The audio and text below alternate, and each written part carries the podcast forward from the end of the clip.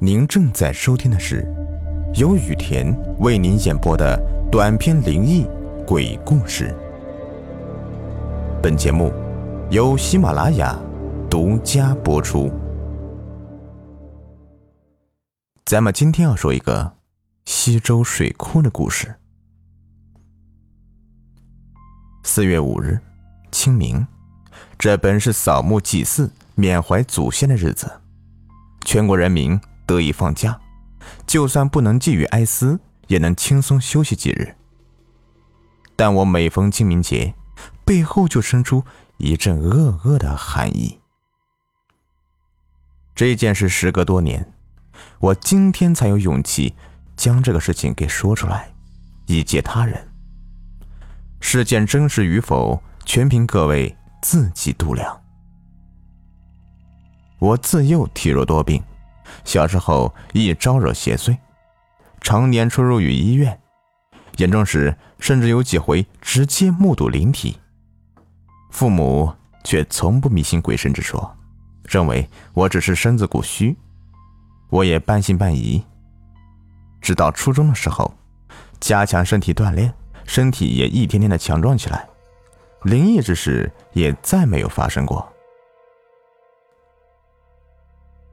我大学毕业后，本着“男儿志在四方”的想法，离开南方来到长春工作。北方人性情豪爽，热情好客，很快我就融入当地的人文习俗，和他们打成一片。那年清明，许久没有回家的我，决定回家扫墓，顺便看看家里老人。知道我要回去的同事们，居然也要闹着说。要跟我一同回去，里头啊吵得最凶的就是阿彪，张彪，也不知道这个名字他爸妈是怎么取的，可能受名字影响，他做人做事也极为彪悍。啊，总是听你夸你家里风景好，哎呀，这东西眼见为实，耳听为虚，趁这三天呐，我们一起去你老家看看，哎，大家说是不是啊？对呀对呀，我还没去过南方呢。众人你一句我一句的，搞得我一下子不知道如何是好。推辞了几次不成后，我索性也应了他们，跟我一同回去也是好的，不仅可以来往我们之间的人情，还顺便可以尽尽我的地主之谊。于是我们一行七八个人，买了机票，风风火火的来到了我的老家西周。同事里有许多人从未久离过东北，自然南方沿海独有的人文风情让他们目不暇接。漫山遍野的山林翠竹，丰富廉价的生猛海鲜，短短两日，我就让他们大饱口福。第三天，阿彪兴冲冲的跑过来找我，问道：“小雨，你大姐说的水库可是真的呀？”我不解他在说什么，疑惑道：“啥玩意啊？”他顿了顿说：“呃，就是你们这的水库下面有一个村庄呢。”哎，原来是这个事啊！我笑道：“哼，是啊，我们这边九几年，哎呀，我也记不清是多久了，反正是要建个水库，正好赶上张村地处要建水库的低洼处。”那时候全村人都转移了，然后开闸放水，把村子给淹了。听到这里，张彪的眼睛都亮了。嗯，那那个村子是不是距离现在挺久远的？他搓了搓手，又自语道：“哎，那里面一定有很多的文物吧？”哼，我摆了摆手说：“那个村子历史也没那么久。”我一个亲戚就是从那个村子迁过来的，只不过现在已经不在世了。嘿，我说，你可别打什么歪主意啊！张彪贼笑道：“嘿，我能打什么歪主意啊？”说完，一溜烟的跑了。哎，这这臭小子！我苦笑的摇了摇头。没想到，没过多久，他带着同事们浩浩荡荡的。就来了。啥？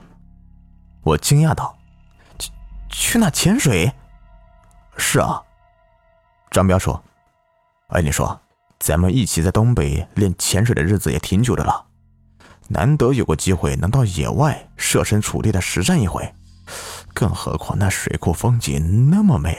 ”我急道：“可我们在东北只是在潜水馆里面潜的呀，去野外多危险呢！”王姐插话道：“就是在潜水馆才没意思呢。我们好不容易来这里一回，反正也不是去什么海边，能有什么危险呢？难道你这有鳄鱼？鳄鱼倒没有，可是那个水库挺深的。”我犹豫道：“怕啥呀？咱们又不是第一回潜水了。再说了，咱有装备啊，能出啥事啊？”可这装备，放心吧。小赵开口道：“阿彪已经从县城的店里租来几套了，下午就能到了。”阿彪这个王八蛋！我看着张彪这副小人得志的样子，恨不得冲上去给他几脚，可奈何同事们一个个都兴高采烈的。行吧，我妥协了。我一个人也拦不住你们。反正最后一天了，你们爱干啥干啥。太好了！众人们雀跃道。现在的我，每当想起当时的情景，始终懊悔自己为什么不坚定一点拦住他们，这样，后来的事情也不会发生。我们一行人开车来到水库旁边。需要换洗的衣服则暂时放在乡镇结合社。这次下水的总共有六人，另外两个因为身体原因就待在岸边帮我们看管衣服，不必下水。我们在岸边换好潜水设备，确保每个人的氧气瓶和浮生装备都装备的正确无误。我抬头看了一眼水库，湖泊极大，但一眼能望到边。对面正巧有几个人正在垂钓，整个湖面风平浪静，但却莫名的散发给我一种压迫感。深绿色的湖水发黑，似乎底下藏着什么未知的怪物。还愣着干啥呀？下水啊！阿彪将愣神的我拉回现实。还是别自己吓自己了，又不是第一回潜水。我们六个人。慢慢的朝湖里走去。现在正是初春，湖水冰冷刺骨。我们很快的就没入水中，水下一片浑浊，什么都看不到。大家下水前就约定好，不能潜太深，在表面浮潜就好。可总归有几个人不听话，阿彪和小赵几个人，呲溜一下就没影了。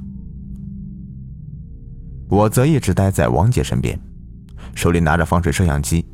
王姐拍了拍我，指了指前面。我朝手指的方向看去，原来是几条银色的小鱼。可还没等我们靠近，小鱼就游走了。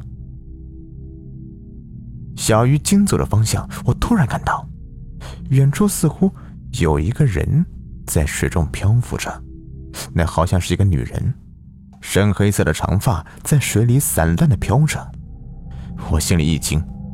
等再要看时，他便不见了。可能是当地的游泳爱好者吧。大概潜了十几分钟左右，我们实在是扛不住湖水的温度了，于是都陆续上了岸。当大家在岸边更换衣服时，小赵惊叫道：“咱们是不是少了一个人呢？”我疑惑的数了数，一、二，的确，我们这总共才上岸了五个人。阿彪不见了，这小子什么情况？我显然有点生气了。他肯定没有看到我们上岸了，咱们等等他吧。王姐劝道。时间一分一秒的过去，众人的内心逐渐煎熬起来。已经整整过去一个半小时了，已经远远超出了我们氧气瓶的量。会不会是阿彪早就上岸回去了呀？不可能，这小子衣服还在这里，能去哪呀？那我们现在下面去找他吧。上哪找去？那湖水什么情况？你不是没看到？你潜下去能看到啥呀？可我们不能就这么站着不管吧？可能这个小子想跟我们开个玩笑，吓唬吓唬我们。要不我们先回去再说吧。的确，这很符合张彪这小子的尿性。等我们回到了乡镇结合社，才知道张彪根本就没有回来过。怎么办？我们要不要报警啊？有人开始慌了。报警也没有用啊，警察得要人失踪二十四小时后才可以立案呢。我开口道：“现在天色也黑了，大家这样也不是办法。我先通知这边的叔伯们，去水库那边看看，能不能发现点什么。你们剩下的先待在这里。还有，王姐，你和老总发个消息，说我们暂时回不去了，这里发生了点事情。呃，先不要和他说关于张彪的事。周哥，我跟你走。”小赵道。我也跟你们走。我看着他们几个，缓缓点了点头。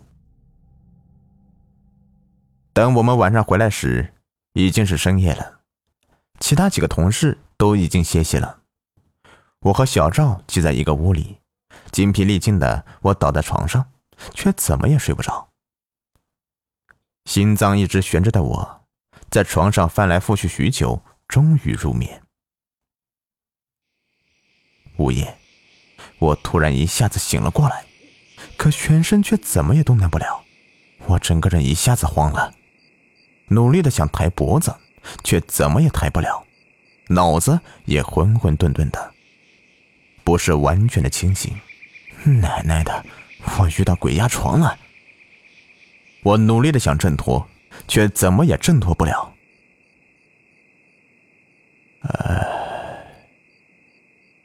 屋子里突然传来一阵轻轻的叹息。听到这个声音，我整个人一下子僵硬了。我不会听错，这是阿彪的声音。我急促的呼吸，努力想抬头，勉强能看到在不远处的黑暗角落里站着一个人。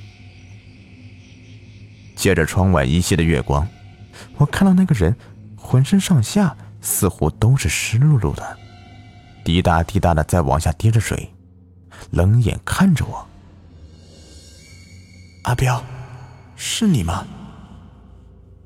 我在心里问道。我突然一下子能动了，整个人从床上坐了起来，打开了床头灯。角落里空荡荡的，什么都没有。难道是我看错了？我赶忙推醒一旁的小赵。嗯，小赵迷糊道：“干啥呀，周哥？大半夜的。阿彪他，他好像回来了，你看见没？阿彪。”小赵闻言也噌的一下坐了起来。他刚才就站在那里。我指了指那个角落。